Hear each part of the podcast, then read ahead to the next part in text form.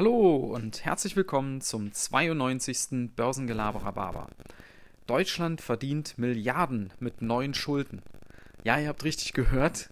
Äh, Deutschland macht ja dieses Jahr eine Menge neuer Schulden äh, aufgrund der Corona-Pandemie, weil man viele Hilfsprogramme aufgelegt hat und deswegen muss man sich äh, neu verschulden. Und da mittlerweile die Zinsen für diese Anleihen, die der Staat herausgibt, im negativen Bereich sind, verdient der Staat am Schuldenmachen sogar noch Geld. Ja, ist eigentlich verrückt, oder? Aber ist so. Also das heißt, wenn ich mir beim deutschen Staat, ähm, wenn ich dem deutschen Staat Geld leihe, indem ich seine Anleihen kaufe, ja, die ich dann für 10 Jahre oder für 30 Jahre halte und am Ende kriege ich das Geld dann eben wieder zurück. Wenn ich das also mache, dem deutschen Staat Geld leihe, muss ich dafür auch noch Geld bezahlen, dass ich das darf. Und zwar ist es so, dass im Moment die zehnjährige Bundesstaatsanleihe bei minus 0,6 Prozent liegt und die 30-jährige auch immer noch bei minus 0,2 Prozent. Das klingt vom Prozent her nicht viel, aber ihr müsst wissen, diese Anleihen werden natürlich in Milliardensummen gekauft. Ja, und das hat dazu geführt, dass Deutschland dieses Jahr schon mehr als 7 Milliarden Euro Gewinn gemacht hat mit, mit neuen Schulden. Ja, verrückt. Hat Reuters mal, mal nachgerechnet. So, und warum funktioniert das eigentlich so gut? Also, es sind mehrere Punkte. Zum einen ist es ja so, das wisst ihr bestimmt auch, die EZB, die Europäische Zentralbank, kauft ja jeden Monat für Milliardensummen Anleihen von Euro-Ländern ein.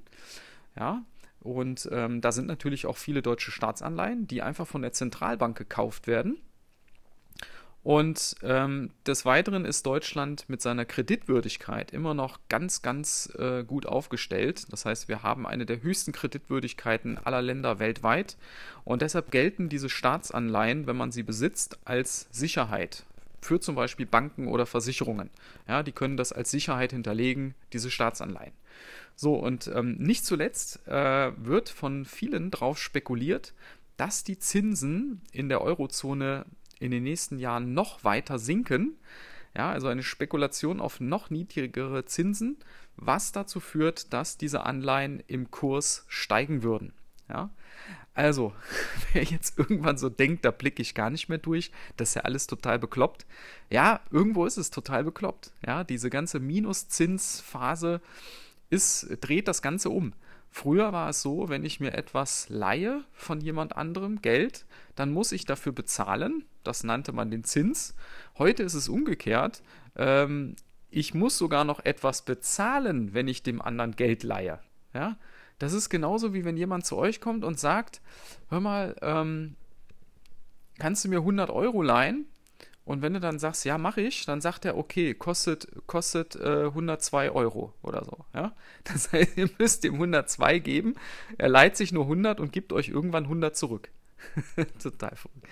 Ja, also, ähm, ihr seht, das ist tatsächlich aber in sich im Moment so ein System, das kann sehr, sehr lange weiterlaufen.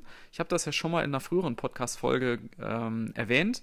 Dieses Schuldenmachen, das ist natürlich alles andere als nachhaltig auf lange Sicht.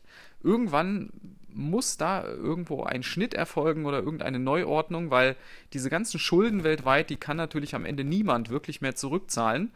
Ähm, Vielleicht Deutschland noch äh, mit am ehesten, weil die noch relativ wenig verschuldet sind, aber Länder wie Japan oder auch die USA mittlerweile, das sind Schuldenstände, das, das können die realistisch nie mehr zurückzahlen. Aber es kann eben noch eine ganze Weile laufen. Das heißt, die Staaten ähm, können sich weiter verschulden. Zum Teil werden diese äh, Schulden von den Zentralbanken dann übernommen, indem die die Anleihen kaufen. Ja, oder es wird eben von Spekulanten gekauft. Also das ist, ist wirklich ähm, verrückte Zeiten. Ja, in diesem Sinne, ich wünsche euch ein nicht ganz so verrücktes Wochenende. Ähm, wir haben ja im Moment Lockdown. Ja, ich hoffe, ihr findet ein bisschen zur Ruhe. Ähm, wir haben ja Adventszeit. Ja, und in diesem Sinne wünsche ich euch ein schönes Wochenende und bis dann. Ciao.